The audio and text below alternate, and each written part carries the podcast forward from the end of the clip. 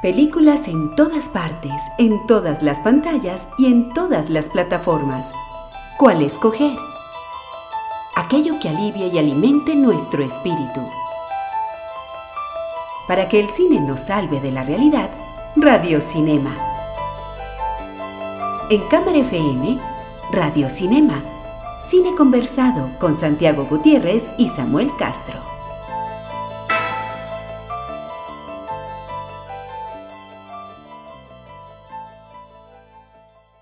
Llegó a las pantallas de los cines en Colombia la última película del director manchego Pedro Almodóvar. Y esa es la oportunidad que nos da, digamos, la, la cartelera para hablar de un director imprescindible. Un director imprescindible no solo porque ha construido un cuerpo de obra que, lo, que se distingue a simple vista, uno ve un fotograma de una película y, uno dice de una, esto es Almodóvar. No solo por eso, sino también porque em, Dolor y Gloria, que es la última película, de alguna manera es el, el testamento de un director ya en la madurez de sus años y en la madurez de su obra, que recorre los recuerdos de su vida y que al mismo tiempo eh, tiene ya su estilo muy depurado y muy destilado para los, para los aficionados a, a sus películas y, y, lo que hace es abrirse a, a, las interpretaciones. Eso es lo que vamos a aprovechar en el radiocinema de hoy para hablar un poquito de la obra y de lo que nos gusta y lo que no nos gusta más que de la vida del cine de Pedro Almodóvar. Cuatro minutos dedicados al análisis riguroso. La crítica de la semana en Radio Cinema.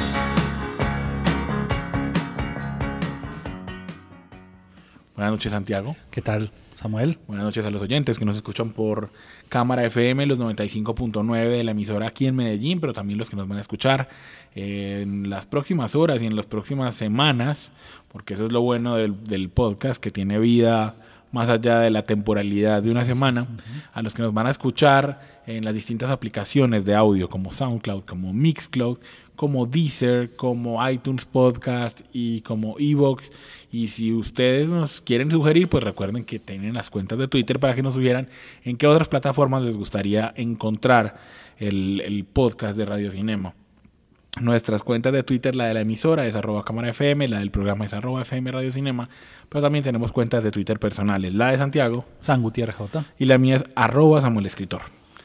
Dolor y Gloria eh, que es la última película de Almodóvar que nos, que nos llega a la cartelera, le valió no solo el reconocimiento de la crítica y de los espectadores a Almodóvar en España, sino también en el, en el mundo y allí donde quiera que sea, que sea presentado, tanto que Antonio Banderas se ganó la palma en el Festival de Cine de Cannes en su última edición como mejor actor.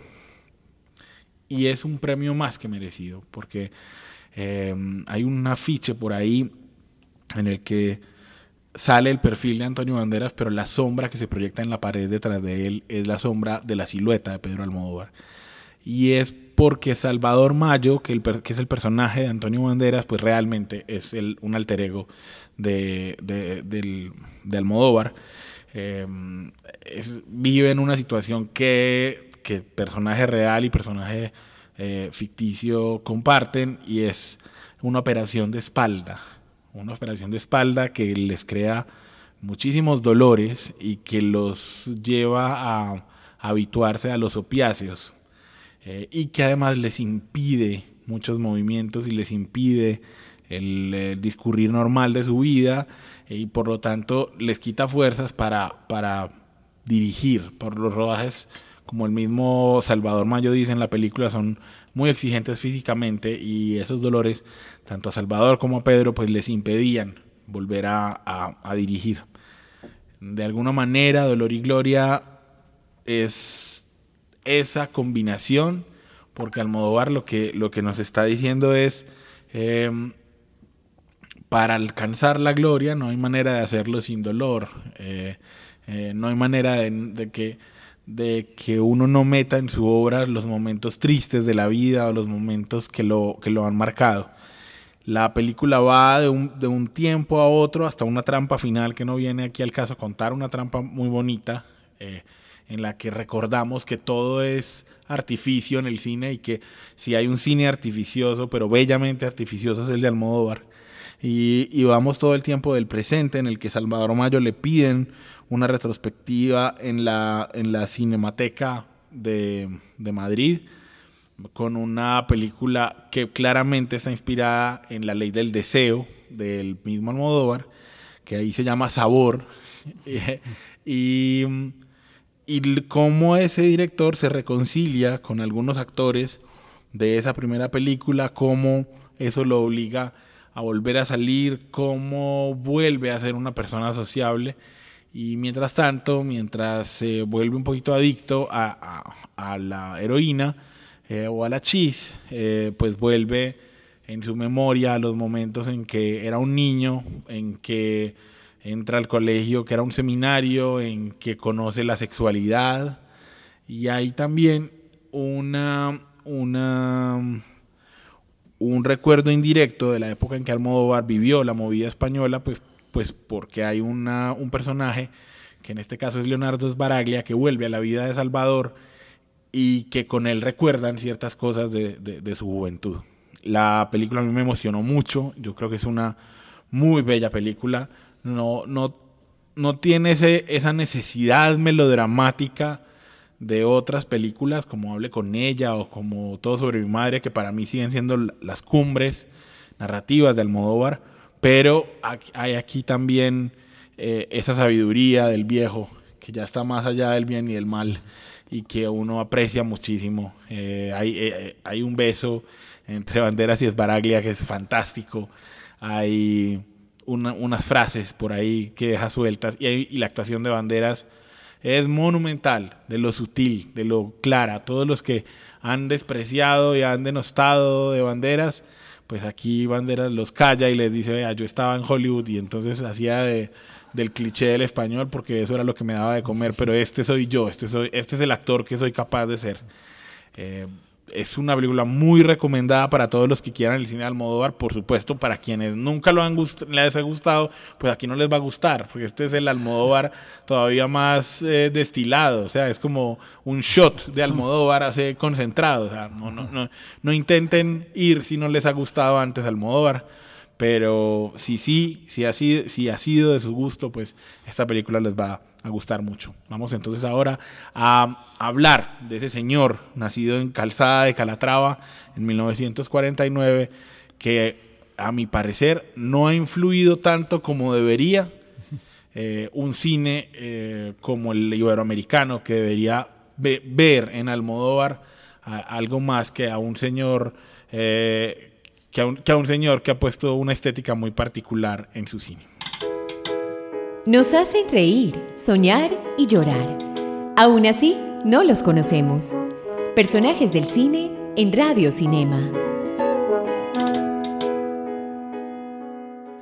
Santiago, terminaba la sección anterior yo diciendo que no ha influido suficientemente Almodóvar el cine latinoamericano y, y, quería ponerte a vos esa idea, a ver qué opinas, porque yo eso lo creo. Viendo Almodóvar hoy yo digo, ¿qué director joven o qué, film, qué director importante del cine latinoamericano o iberoamericano o incluso del cine español puede decir que ha tomado elementos de Almodóvar y no lo veo, no, no, se me, no me llega a la mente así como rápidamente. Sí, y ni siquiera en los proyectos en los que Almodóvar ha estado involucrado como productor, como Relatos Salvajes. Claramente, sí. tiene, Relatos Salvajes puede tener tintes, eh, pero, pero no, no porque es una estética también muy única.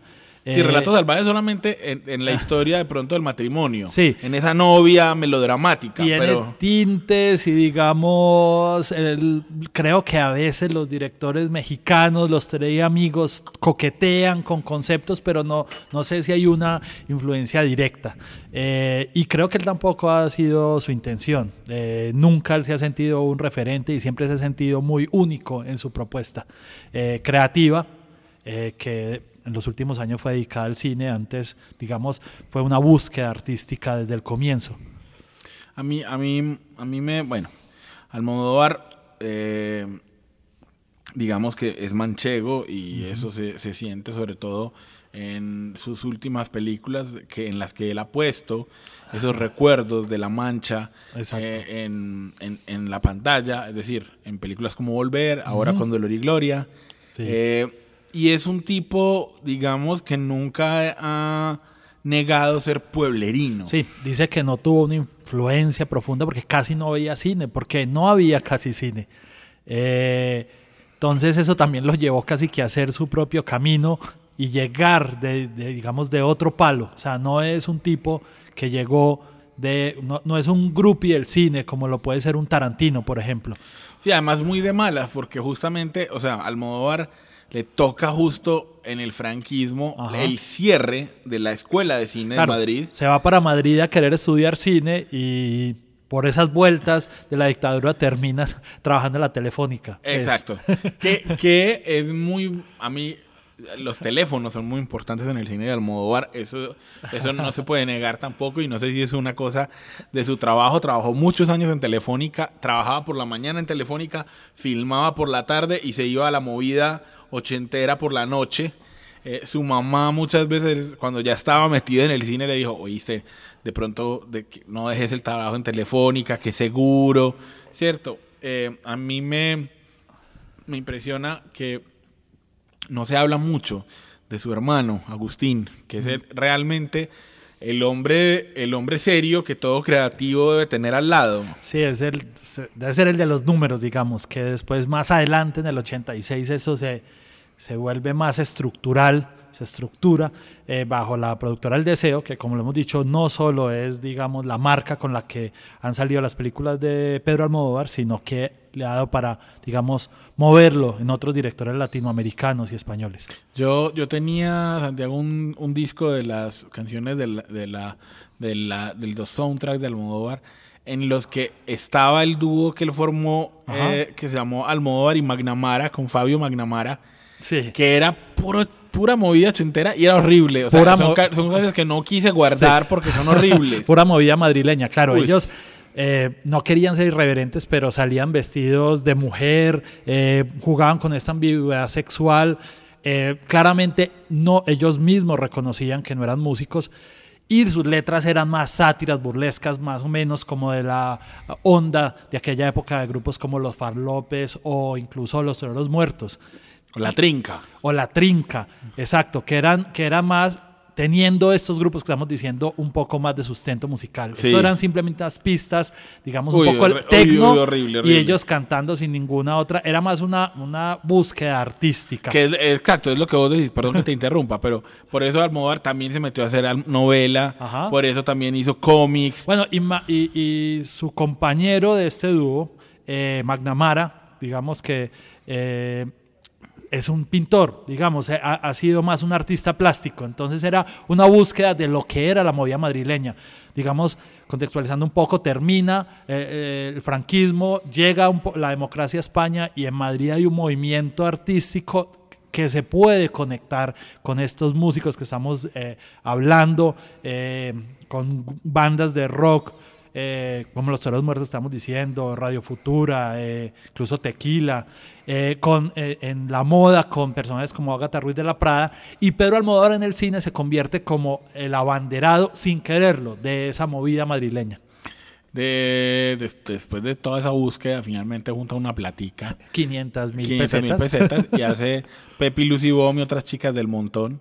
Sí. Eh, entonces, por, por supuesto, eh, la, O sea, digamos que, que hay... escribió siendo empleado de la telefónica, vale decirlo, en sus Sí. tiempos libres. Que se llamaba, creo, el que se llamaba Direcciones Generales. Empezó a, empezó a escribir sus tiempos libres, él iba, trabajaba y decía pues que se iba inmediatamente.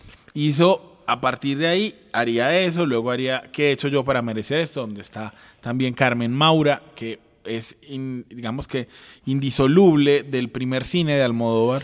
Sí. Era, era como su musa. Porque su- la conoció en el teatro y él dice que tenía una fascinación por verla maquillarse, por ese rito de prepararse, se convirtió como en su diva, ¿cierto? a, En su a- inspiración. a- a mí me impresiona, yo no sé si Almodóvar es consciente de eso, pero él actúa en, en Dolor y Gloria, perdón, él no. En Dolor y Gloria, Salvador Mayo tiene una mujer al lado que es una, una actriz, ahorita te diré el nombre, pero que es igualita a Carmen Maura. igualita, idéntica a Carmen Maura joven. Entonces, eh, digamos que creo, creo que eso también es intencional, que casi todo en Almodóvar es intencional.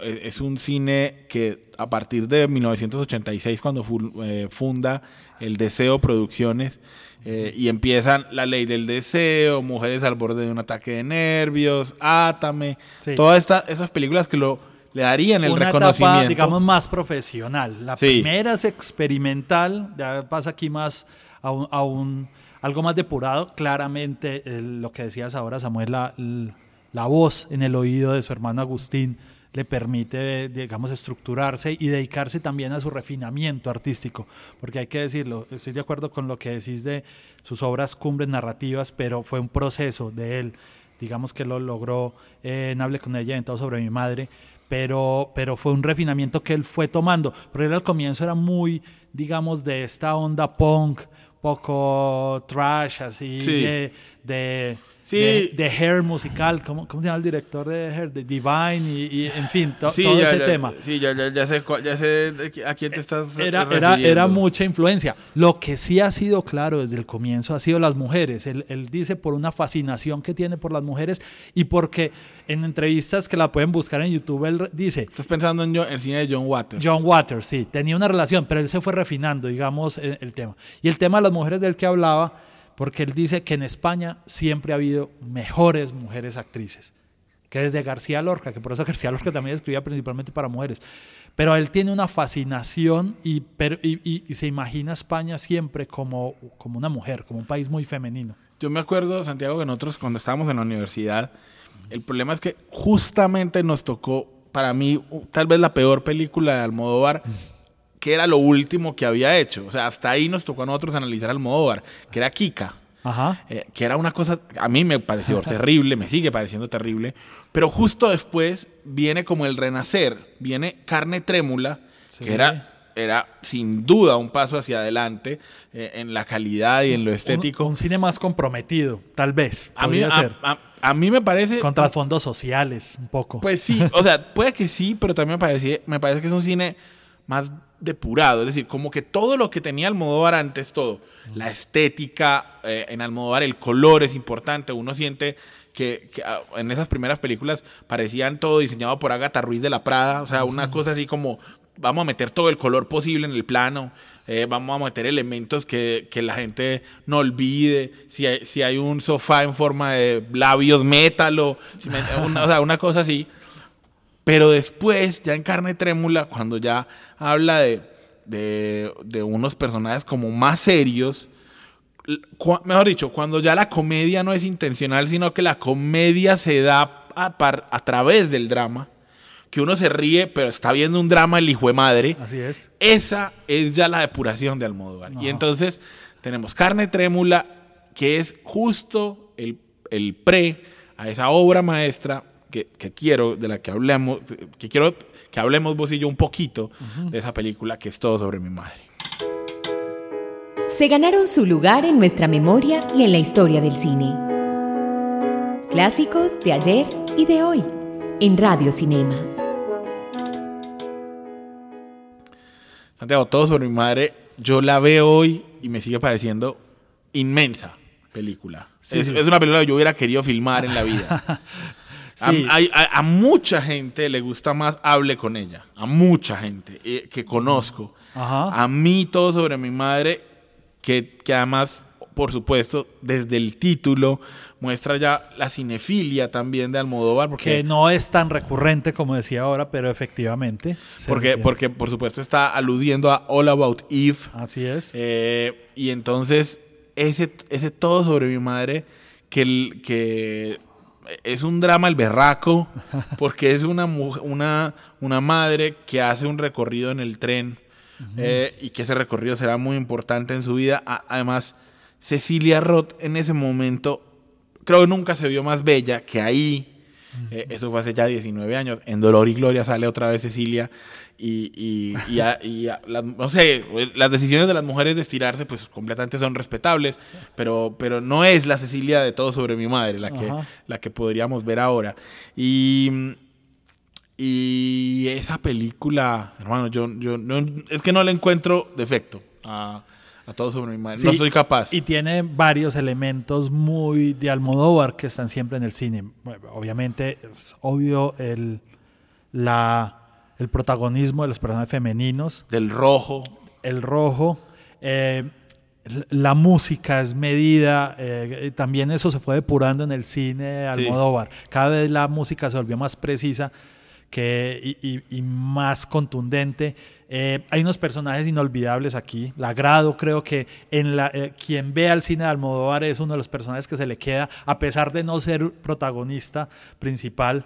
Eh, está el tema pues, de- de- del homosexualismo, del transvestismo, también de la crítica un poco a la religión, eh, que son elementos que están siempre en el cine Almodóvar, y esos colores vivos, propios de la movida eh, madrileña que permanecen siempre en el cine. Qui- Quiero leer, quiero leer un, un pedacito de- del perfil que le hace Lynn Hirschberg en 2004 en el New York Times al Almodóvar, porque me parece eh, fascinante y muy diciente. eh, abro comillas. En su mundo, las mujeres fueron antes hombres. Los hombres posan como mujeres. Los transexuales pueden ser padres o madres. Almodóvar preside por encima de sus cambiantes personajes como un predicador benevolente. Acepta y perdona a casi todos, sin importar cómo de terribles sean sus pecados.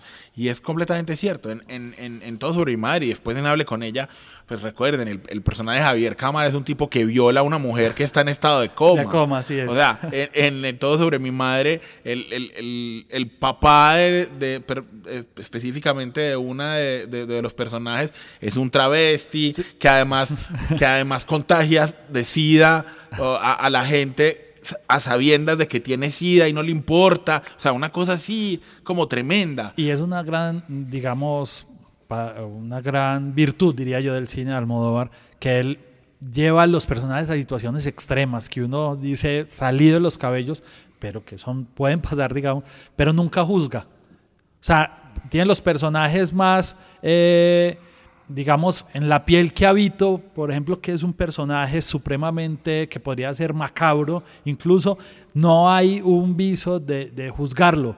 Eh, muestra la situación y deja al espectador que, que lo asuma como quiera. Total, y, y, y- y a partir de ahí, pues porque en el 2000 con todo sobre mi madre se gana el Oscar, Ajá. que ya como... Y al guion también. Sí, que Exacto. luego al año siguiente se, se lo... No sé si al año siguiente, pero se lo ganaría con el guion original por Hable con ella. Ajá. Eh, ah, sí, fue con el es. Sí, y esos son los dos Oscars de Almodóvar. Y después, digamos, lo que ha venido ha sido como una mezcla. A mí la mala educación me gustó, volver me gustó. Los abrazos rotos no tanto, la piel que habito está bien, los amantes pasajeros es una cosa horrible que debería borrar de su filmografía, pero, pero Almodóvar sigue siendo él, no se ha traicionado. Eh, un, igual que Woody Allen, igual que en los autores que son verdaderamente autores, el cine de Almodóvar es un mundo, un mundo al que él le abre a uno la puerta y le dice, mire, esto soy yo, no le voy a negar, yo soy esto, soy un hombre que, que entiende a las mujeres, que les gusta hablar con ellas, que, que le gusta el melodrama, que le gusta el color. Si este no es el cine que a usted le gusta, señor espectador, pues adelante, váyase. pero, pero, pero esto soy yo. Y Almodóvar, vuelvo y digo, no sé si van a pasar, si vamos a vivir vos y yo lo suficiente como para que otros creadores tomen elementos del mundo de Almodóvar y los actualicen, porque yo eso no lo, no lo he visto y me gustaría verlo, me gustaría que, que alguien, que de alguien pudiéramos decir es el nuevo Almodóvar. O el Almodóvar latino con esos colores vivos y esas historias. Bueno, de todas maneras, lo que hablamos ahora, su productora El Deseo ha estado detrás de películas como Acción Mutante, Alex de la Iglesia, como El Espinazo del Diablo Guillermo del Toro, como La Vía Secreta de las Palabras de Isabel Coixet, Relatos Salvajes de Cifrón, que lo dijimos ahora, El Clan de Trapero. Eh, bueno, de todas maneras, eh, tiene títulos y tal vez no de manera más directa, pero a, eh, estas películas tienen su mano, tienen su toque. Quizás, como digamos, empecé hablando de él, él nunca se ha reconocido como una influencia, siempre se ha reconocido como un personaje individualista y, y tal vez, a diferencia de unos mentores que sí le meten la mano a sus, o unos productores, Almodóvar ha querido ser respetuoso de que cada director con el que trabaja como productor tenga su vía. Cerremos entonces con una canción eh, de, una de las películas de Almodóvar. Eh, les voy a dejar la tarea de que descubran cuál es y en el próximo en el próximo podcast les decimos, pero es Piensa en mí, la canción que la canta Luz Casal. Y con esa canción, pensando en Almodóvar, nos despedimos para que nos encontremos dentro de ocho días aquí en Radio Cinema.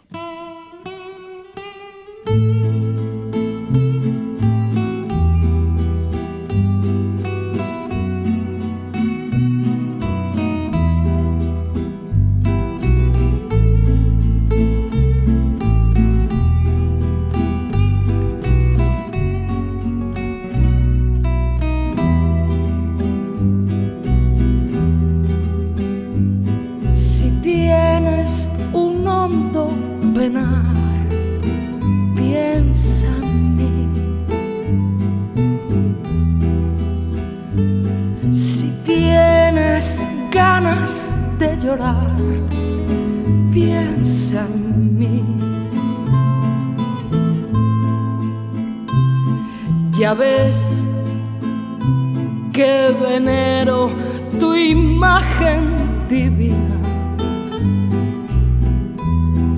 Tu párvula boca que siendo tan niña me enseñó a pecar.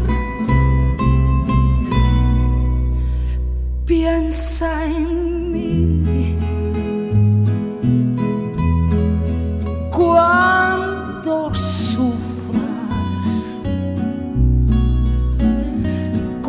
cuando llores también piensa en mí. Cuando quieras quitarme la vida no la quiero para nada para nada me sirve sin ti. Piensa en mí cuando sufras, cuando llores también piensa en mí.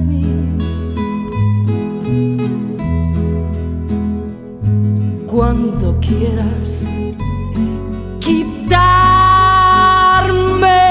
la vida, no la quiero para nada, para nada me sirve sin ti.